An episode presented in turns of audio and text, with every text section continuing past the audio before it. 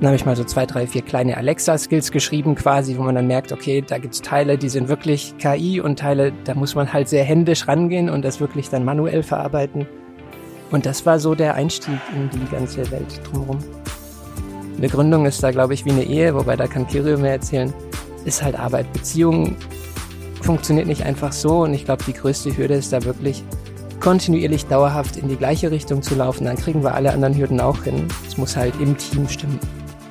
Und da können wir mit Neo so unterstützen, dass ich Neo da auf meinem Handy oder auf so einer Datenbrille mitnehme. Das heißt, ich kann hands-free arbeiten, sagt Neo, was ich gerade sehe, was kaputt ist quasi, was vielleicht ausgetauscht werden müsste. Neo protokolliert das, speichert die Fotos dazu ab, führt mich auch wieder durch den Prozess. Herzlich willkommen zum Tech und Founder Podcast der Technologiefabrik Karlsruhe, dem Podcast für die Karlsruher Startup-Szene. Wir sprechen mit Gründerinnen und Gründern, Partnern, und natürlich reden wir auch über Technologie. Digitale Assistenten und Chatbots wie Alexa oder Siri machen unseren Alltag einfacher.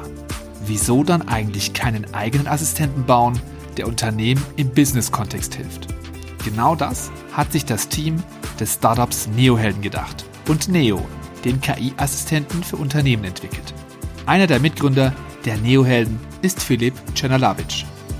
Studiert hat Philipp International Marketing und seine Auslandsaufenthalte während seines Studiums haben ihn nach Osaka und North Carolina geführt. Seine ersten Berührungspunkte mit KI entstanden während eines Praktikums bei Google in Dublin. Obwohl Philipp erst 26 Jahre jung ist, ist die Neohelden GmbH nicht sein erstes Startup. Wie sich das Team gefunden hat, was im selbstverfassten Gründermanifest steht, wie Neo Unternehmen aktuell hilft und welche Anwendungsfälle zukünftig für KI-Assistenten zu erwarten sind, erfahrt ihr in dieser Folge. Herzlich willkommen zum Tech and Founder Podcast mit Philipp. Hallo. Hallo, danke schön. Philipp, du bist Mitbegründer des Startups Neohelden und ihr habt Neo, den KI-Assistenten für Unternehmen entwickelt. Wann habt ihr den Neohelden gegründet und ist es dein erstes Startup, das du mitgegründet hast? Genau, also danke für die Vorstellung. Das ist genau das, was wir machen. An dem Thema arbeiten wir seit 2018. Gegründet haben wir dann im Juli und sind dann auch recht schnell Lieferant von größeren Unternehmen geworden, weil wir natürlich in der Vorlaufzeit schon aktiv waren. Mein erstes Startup ist es nicht. Ich habe davor schon mal mit Mike was gegründet. Mike ist unser CTO bei Neohelden, mit dem hatte ich davor auch schon was. Das war bei einem komplett anderen Bereich. Da ging es um eine Tippspiel-App für Fußball. Und mittlerweile sind wir ja sehr viel geschäftstauglicher unterwegs mit dem Enterprise Assistent Neo. Ich habe aber ähm, Vögelchen flüstern hören und die haben mir was von USA und Japan erzählt. Was hast du denn davor gemacht? Davor habe ich studiert. Genau, studiert habe ich in Karlsruhe International Marketing und das war mit Auslandsaufenthalten in Japan und in den USA verknüpft. Beides zum Studium im Endeffekt. In den USA einmal der Fokus Entrepreneurship und in Japan dann das international-kulturelle dazu. Hast du aus dieser Zeit auch was jetzt mitgenommen, wo du sagst, das äh, war wirklich äh, was, was ich so hier nicht mitbekommen würde und ähm, das hilft mir auch hier jetzt mein Startup zu gründen? Ja, absolut. Das waren ja zwei, das sind ja zwei sehr unterschiedliche Mindsets. Also in den USA geht es immer darum, größer, schneller, sich besser dastehen, als es vielleicht tatsächlich dann der Fall ist. Das lernt man da ganz gut, wie das Präsentieren funktionieren kann, wenn man nicht nur zeigt, was man hat, sondern auch das Potenzial aufzeigt, was da vielleicht noch sein könnte. Und Japan dann ein bisschen ein Kontrast dazu, die sehr viel Fokus drauf legen, dass man seine Sachen ordentlich macht, auf Sicherheit bedacht ist. Da gibt's so diesen Salaryman, der quasi morgens die erste Bahn ins Büro nimmt, abends die letzte heim und dann ist man produktiv, unabhängig davon, was man gemacht hat. Also zwei sehr unterschiedliche Einstellungen, von denen man aber beide, glaube ich, sehr viel mitnehmen kann. Sind wir da so ein bisschen in der Mitte in Deutschland? Also so wie sich's anhört, das Extreme in den USA und das Zurückgezogenere in, in Japan? Ja, ich glaube, wir sind sogar ein bisschen näher an Japan so im Gesamtschnitt, aber m, hm, treffen oft ein ganz gesundes Mittelmaß, glaube ich, hier. Aber vielleicht könnte man auch hier als Startup ein bisschen mehr Selbstbewusstsein zeigen, oder? Wäre das sowas, was man aus den USA mitgenommen, mitnehmen hätte können? Absolut. Also das sieht man ja ganz vielen Faktoren, auch wie das Startup-Ökosystem in den USA funktioniert. Da ist ja alles doch ein bisschen größer, also auch was Finanzierungsrunden angeht, was das Ökosystem grundsätzlich angeht. Da kann man sich schon viel abschauen trotzdem ist es, glaube ich, in Deutschland immer noch ein, ein schönes Mittelmaß, weil hier auch sehr solide Unternehmen aufgebaut werden. Die sind dann nicht immer ganz so groß wie Facebook und Co., aber dafür sehr nachhaltig und bauen auch wirklich Produkte, die halt bei uns der naturgemäß dann teilweise B2B-lastig sind, aber auch natürlich gibt es ja auch ein paar B2C-Beispiele. Und da spielt eben die künstliche Intelligenz äh, eine sehr große Rolle. Wie bist du dazu gekommen, dich mit dem Thema zu beschäftigen überhaupt? Das Thema kam, ha, wie kam das? Ich hatte ein Praktikum mal bei Google gemacht und da wurde das erste Mal so richtig viel von Machine Learning und Co. gesprochen und was sie da machen und was sie vorhaben. Und damals war das noch so ein Riesenthema, wo ich gedacht, Mensch, das ist ja abgefahren, was man machen kann. Ähm, nur die Hälfte verstanden, nicht mal wahrscheinlich. Ähm, und da wurde aber schon sehr deutlich, wo die Reise hingeht und wo die auch die Potenziale sehen. Und Berührungspunkte hat man dann ja mehr und mehr im Alltag, ohne dass man das teilweise richtig merkt. Das sind dann so Themen wie Alexa oder Siri, die man ja benutzt. Und wenn man sich da mal Gedanken macht, wie das eigentlich funktioniert, dann habe ich mal so zwei, drei, vier kleine Alexa-Skills geschrieben quasi, wo man dann merkt, okay, da gibt's Teile, die sind wirklich KI und Teile, da muss man halt sehr händisch rangehen und das wirklich dann manuell verarbeiten. Und das war so der Einstieg in die ganze Welt drumherum. Und du bist jetzt einer der Gründer, beziehungsweise einer der drei Founder von Neohelden. Wie habt ihr euch als Gründerteam kennengelernt? Als Gründerteam den Mike, den kannte ich aus der Vorgründung schon. Und mit Mike zusammen war ich 2016, muss ich zurückrechnen, mal auf einem Startup-Event vom Cyberforum. Das war ein Boostcamp, wo es darum geht, das eigene Unternehmen vorzustellen, ein bisschen zu pitchen, das zu lernen, wie das funktioniert. Und dann haben wir den Kirio kennengelernt. Kirio damals noch auch mit seinem Startup da. Und das hat ganz gut gefunkt. Und Kirio, der ist ein bisschen älter als Mike und ich. Mike sind beide jetzt Mitte 20. Kirio ist dieses Jahr, 40, letztes Jahr 40 geworden. Ähm, bringt sehr viel Erfahrung mit und sehr viel Ehrgeiz und Biss. Ähm, und ab dem Meeting quasi war er immer hinterher und hat gesagt, hey, wollt ihr, wollen wir nicht was zusammen machen? Wollt ihr nicht bei mir arbeiten? Bis dann mal, als ich im Auslandssemester in, in Japan war, meine Mutter angerufen hat und gesagt, hey Philipp, hier liegt dein Arbeitsvertrag, Glückwunsch. Und ich frage, welcher Arbeitsvertrag? Und er hat mit Kirio mir einen Arbeitsvertrag geschickt und gesagt, unterschreib einfach und komm zu uns. Hast du gleich ähm, in die ähm, Vollen. genau, ja, das, das ist halt schon, aber das tut uns ganz gut, der treibt das Thema super voran. Und so haben wir uns kennengelernt, so haben wir uns dann auch schätzen gelernt, haben immer uns wieder ausgetauscht und dann 2018 beschlossen, dass wir doch zusammen was ganz Cooles hinbekommen könnten. Was waren da so die größten Herausforderungen, wo ihr gesagt habt, eben, dass ihr was, was Cooles hinbekommen könntet, zusammen, gemeinsam? Was waren so die größten Hürden, die ihr im Laufe der Zeit dann quasi auch erfolgreich gemeistert habt? Ähm, sehr gute Frage, sehr schwierig. Viele Hürden sieht man ja erst, wenn man sie dann, wenn man ihnen dann begegnet. Das heißt, was wir ein bisschen mitgenommen haben und versucht mitzunehmen aus den Gründungserfahrungen davor, war am Anfang die Abstimmung zwischen uns drei, weil das muss passen. Die Richtung muss die gleiche sein, in die wir laufen, sonst brauchen wir gar nicht anfangen zu laufen. Das heißt, wir haben da schon sehr viel Zeit reingesteckt, uns untereinander abzustimmen und wirklich rauszufinden, was wollen wir denn und wie wollen wir zusammenarbeiten, was ist uns da wichtig und haben das dann auch versucht niederzuschreiben in so einem Gründermanifest. Ähm, das haben wir bis heute noch, das halten wir auch sehr hoch, ähm, aber das ist immer Arbeit und also eine Gründung ist da, glaube ich, wie eine Ehe, wobei da kann Kirio mehr erzählen, ist halt Arbeit. Beziehungen funktioniert nicht einfach so. Und ich glaube, die größte Hürde ist da wirklich kontinuierlich dauerhaft in die gleiche Richtung zu laufen. Dann kriegen wir alle anderen Hürden auch hin. Es muss halt im Team stimmen. Was steht in diesem Manifest drin? Oder was wäre da so die Substanz, die man rausziehen könnte? Was wäre so das Stichwort, wo vielleicht auch ein Startup äh, was da für sich übernehmen könnte? Mhm.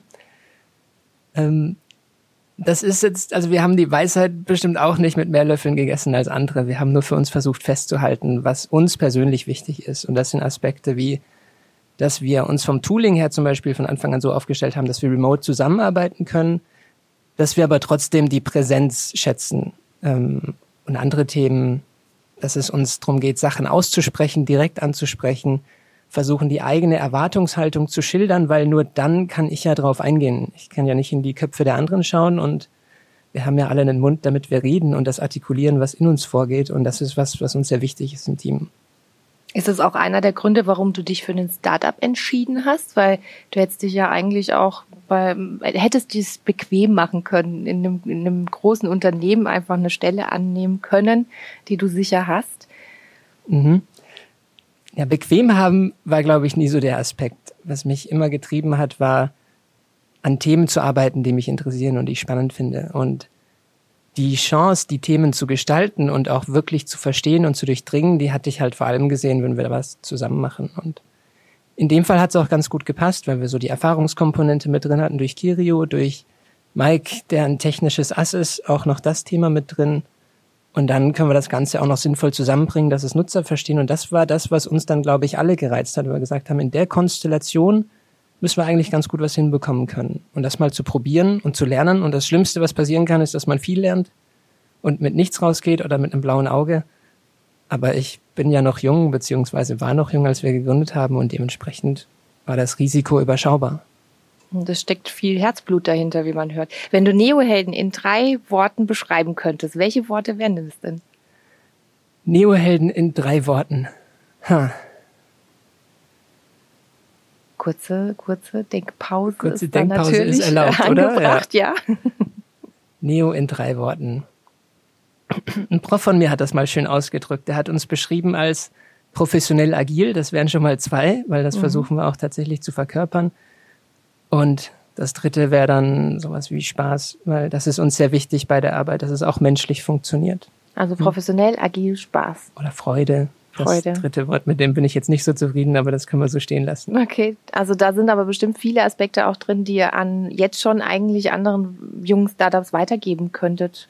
Was, was, was würdest du jungen Startups raten, um, um die erste Zeit einfach leichter durchzugehen bei der Gründung? Mhm. Da gibt es natürlich viel ähm, und viele Themen, die man angehen kann. Es gibt ganz viele Sachen, die hat man nicht selbst in der Hand und um die muss man sich auch gar nicht so alt kümmern. Das, was wichtig ist, ist das, was man hat, also quasi das Team. Äh, wir sagen immer Kühlschrank auf, reingucken, was haben wir und was können wir daraus machen und dann schauen, wo man hinkommen kann. Das heißt, das interne Alignment quasi, das interne in die gleiche Richtung gehen, ist für mich Faktor Nummer eins. Und das zweite ist dann so ein bisschen das Ergebnis- und zielorientierte Arbeiten. Das heißt, versuchen zu lernen, was funktioniert und was nicht und dann da navigieren und peu à peu vorgehen. Wir haben bis heute keinen gut strukturierten Fünfjahresplan, den wir jetzt mal langsam irgendwie ausarbeiten müssen, zumindest das, was wir von außen hören. Und das ist aber auch okay, weil das macht auch keinen Sinn, weil das kann keiner richtig voraussagen. Wir tun uns aktuell auch super schwer, die nächsten zwölf bis 18 Monate sauber zu planen. Ähm, und dementsprechend gerade in der frühen Phase reaktiv und vor allem aber zahlen- und zielgetrieben dann darauf hinzuarbeiten, macht, glaube ich, sehr viel Sinn. Professionell agil quasi. Und es geht auch schon in die Richtung bei euch. Ihr seid schon ziemlich etabliert. Ähm, Lass uns etwas eingehender über Neo, euren KI-Sprachassistenten, reden. Ihr habt Neo als Lösung für Unternehmen entwickelt und da könntest du uns erklären, ähm, was Neo eigentlich genau ist. Mhm. was Neo genau ist. So grundsätzlich erklären wir es in Kurzversion immer sowas wie Alexa oder Siri, aber nicht für Lichter und Lampen und Musik, sondern für Systeme, Prozesse, Formulare. Das heißt also, bei uns geht es darum, interne Unternehmensprozesse oder auch externe im Zweifel per Konversation zugänglich machen. Das heißt, ich kann mit meinen Systemen und Prozessen schreiben oder sprechen, die verstehen, was ich von ihnen will und das Verstehen ist dann quasi Neo. Dann orchestrieren wir das im Hintergrund und kommen mit dem Ergebnis zu dir zurück. Und das ist so die Wunschvorstellung quasi. Und dann haben wir natürlich sehr schnell gemerkt, die Prozesse, die sehen bei allen komplett unterschiedlich aus, vor allem in den Details, aber die Details sind halt genau das, was es so aufwendig macht im Unternehmen intern auch. Das heißt, wir haben dann sehr schnell gemerkt, wir müssen eigentlich die technologische Ebene drunter bauen. Quasi die Technologie, die es mir erlaubt, meinen Assistenten so an mich anzupassen, dass er meine Sprache, meine Prozesse und meine Systeme versteht. Und eigentlich ist das Neo. Eigentlich ist Neo dann die Plattform darunter, die mir das erlaubt, meinen eigenen Neo zu bauen. Und kannst du mir da auch ein paar Beispiele nennen, wie Neo dann quasi konkret eingesetzt wird und welche Vorteile eure Kunden auch durch Neo dann haben? Mhm. Neo kann ganz vielseitig eingesetzt werden. Ähm, ich versuche es mal mit drei Beispielen zu umschreiben, wo es, wo es aktuell möglich ist und dann noch ein bisschen, wo wir uns jetzt fokussieren. Was wir aktuell haben, sind ein paar Chatbots, ganz klassisch. Also auf einer Webseite kann man mit einem System schreiben und es antwortet mir automatisiert auf meine Fragen. Das haben wir zum Beispiel für die Wirtschaftsförderung Region Stuttgart gemacht. Äh, Im Kontext von Corona quasi können Unternehmer oder Unternehmen Fragen stellen und gucken, welche Hilfsprogramme für sie passen. Und Neo versteht das, beantwortet das quasi und gibt mir dann entsprechend den Link raus zu den Detailinfos. Bei Volkswagen und Hermes schauen wir uns an, wie Neo den Paketboten unterstützen kann. Das heißt also, als Paketbote verbringe ich ja viel Zeit im Auto, weil ich von A nach B fahre. Und in der Zeit wird oft auf dem Handy geschaut, was ist denn so der nächste Stopp und was muss ich da machen und brauche ich eine Unterschrift oder nicht. Und genau die Info, die wollen wir ihm per Sprache quasi geben und leiten ihn so durch seinen Tag. Und das ist dann so ein Guided Working Ansatz quasi, wo ich sage, ich nehme dich bisschen an die Hand, ich zeige dir die Infos, ich bereite es für dich auf, ich denke für dich mit. Weil beim nächsten Stop kannst du drei Pakete ausliefern, musst also nicht dreimal wieder zum Auto zurücklaufen, weil du erst später merkst, Mensch, da war ja noch was in dem Haus. Und das ist das Thema, das wir hier versuchen zu vereinfachen. Und mein Lieblingsbeispiel ist Siemens, da geht es nämlich um die Inspektion von Gasturbinen. Und das wird aktuell gemacht mit Papierchecklisten, Notizbüchern, Fotos, die man manuell macht und am Ende zusammensortiert. Das heißt, ich schreibe auf, Prüfpunkt eins, da war ich, das habe ich gefunden, ziehe die Fotos manuell rein und das ist natürlich sehr aufwendig. Und da können wir mit Neo so unterstützen, dass ich Neo da auf meinem Handy oder auf so einer Datenbrille mitnehme. Das heißt, ich kann hands-free arbeiten, sagt Neo, was ich gerade sehe, was kaputt ist quasi, was vielleicht ausgetauscht werden müsste. Neo protokolliert das, speichert die Fotos dazu ab führt mich auch wieder durch den Prozess und am Ende habe ich dann so, so die Hoffnung, den Bericht eben schon fast fertig und kann auch den Feinschliff selber machen, muss mich aber nicht nochmal hinsetzen und manuell sortieren. Das heißt, Neo wird wirklich sehr individuell für die Unternehmen entwickelt. Genau, also das kann man sich immer sehr individuell anpassen. Und für uns ist dann quasi immer das Spannende, wo habe ich denn Elemente, die gleich sind? Wo muss ich Daten zum Beispiel gleich validieren? weil das ist was, was aktuell sprachbasiert immer noch sehr aufwendig ist. Also wir können ja nicht einfach ein Formular geben und sagen, trag mal in das Feld ein, wann du geboren bist und du bekommst so einen Datumspicker. Also das geht schon, wenn man oberflächenbasiert arbeitet. Und das könnte man auch mit Neo. Aber wenn ich reinspreche, kann ja auf einmal alles kommen. Kannst du mir ein Datum sagen, kannst du mir das Alter sagen, kannst sagen, ich bin Jahrgang 93, geboren am 29. September. Und wir müssen irgendwie erkennen, was ist es denn jetzt genau, was du uns da mitgegeben hast. Und diese Abstraktion, die bekommen wir ganz gut hin und die kann man dann auch übertragen. Was Neo dann aber sagt und was als nächstes passiert, das ist das, was ich wieder individuell anpassen können muss im Zweifel. Das heißt, es gibt viele Faktoren, die auch von außen eine Rolle spielen, beziehungsweise individuelle Bedürfnisse bei den Unternehmen auftauchen und ihr Neo immer wieder weiterentwickeln könnt in die Richtung, oder? Genau richtig. Also und das ist auch das Spannende. Also zum einen entwickelt sich da sehr viel im Bereich der Technologie darunter, also quasi Spracherkennung oder auch das Aussprechen quasi von bestimmten Sachen, aber auch die Erkennung dahinter, wo es darum geht zu verstehen, was genau will der Nutzer und was hat er jetzt an Daten quasi mitgegeben schon.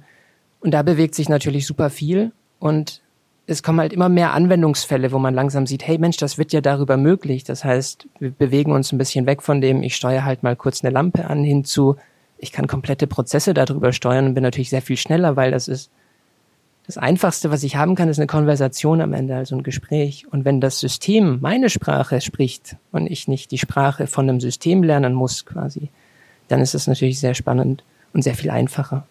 Du hast es vorhin schon, hast du sie genannt, Alexa, Siri, Google Sprach, äh, Sprachassistent. Ähm, sie entwickeln sich alle weiter. Was denkst du, welche Richtung wird KI in den nächsten Jahren in diesem Feld gehen? Und wird es in unserem privaten Alltag auch, jetzt abseits von Unternehmen, auch immer mehr eine Rolle spielen, sodass wir alles so ein bisschen in die Rolle reinwachsen, ähm, noch äh, eine technische Komponente zu haben, die uns den Alltag erleichtert? Absolut. Ähm, die Entwicklung ist natürlich sehr schwer vorauszusagen. Was wir ein bisschen sehen, ist, dass es wahrscheinlich sehr viel spezialisierte Assistenten geben wird, die quasi Teilbereiche für mich übernehmen und dann ist die Frage, habe ich dann einen da drüber quasi, der das für mich orchestriert oder gehe ich ins Auto, spreche mit meinem Autoassistenten, gehe nach Hause in der Küche, habe da jemanden, der mich durchführt und auf der Arbeit habe ich wieder einen anderen. Und das ist das, was aktuell auch möglich ist quasi, dass ich immer spezialisierte Systeme für ein Thema habe. Und gleichzeitig hat man dann auch so ein bisschen den Trend, das sehe ich bei meinen kleinen Schwestern, die sprechen nur noch mit ihrem Handy im Endeffekt. Also da gibt's gar nicht mehr so viel Touch-Interaktion, was ja schon eigentlich für meine Generation so das Neue war und das Abgefahrene. Und ich glaube, dadurch, dass Sprache als Interaktionsform sehr viel natürlicher wird und die Technologie dahinter dann auch äh, immer weiter reift, gibt es da ganz viel spannende Szenarien, die aber super schwer absehbar sind.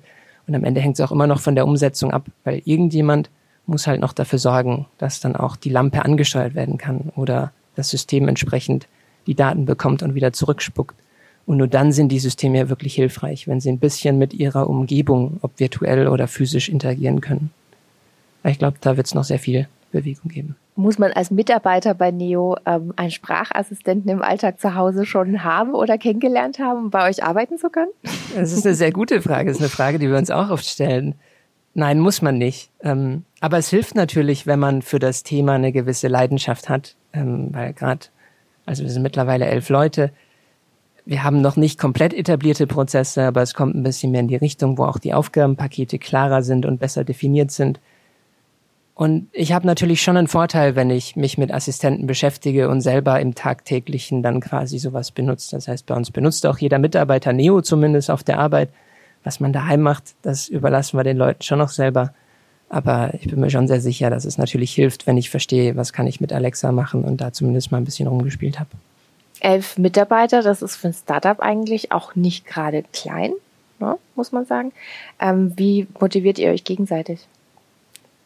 Ja, Motivation ist ein super Thema, denn das ist ja was, das kann nicht nur von außen kommen, das muss auch von innen kommen. Und da haben wir das Glück, mit wirklich talentierten und motivierten Menschen zusammenzuarbeiten, die auch mit uns zusammen auf das Ziel hinarbeiten und wo quasi die ganzen typischen Faktoren, die man so kennt, wie Gehalt oder vielleicht hier ein Bonus oder da ein Bonus, eigentlich keine oder eine sehr untergeordnete Rolle spielen. Das heißt, natürlich will jeder was verdienen und auch am Ende vom Monat mehr Geld auf dem Konto haben als vielleicht am Anfang des Monats.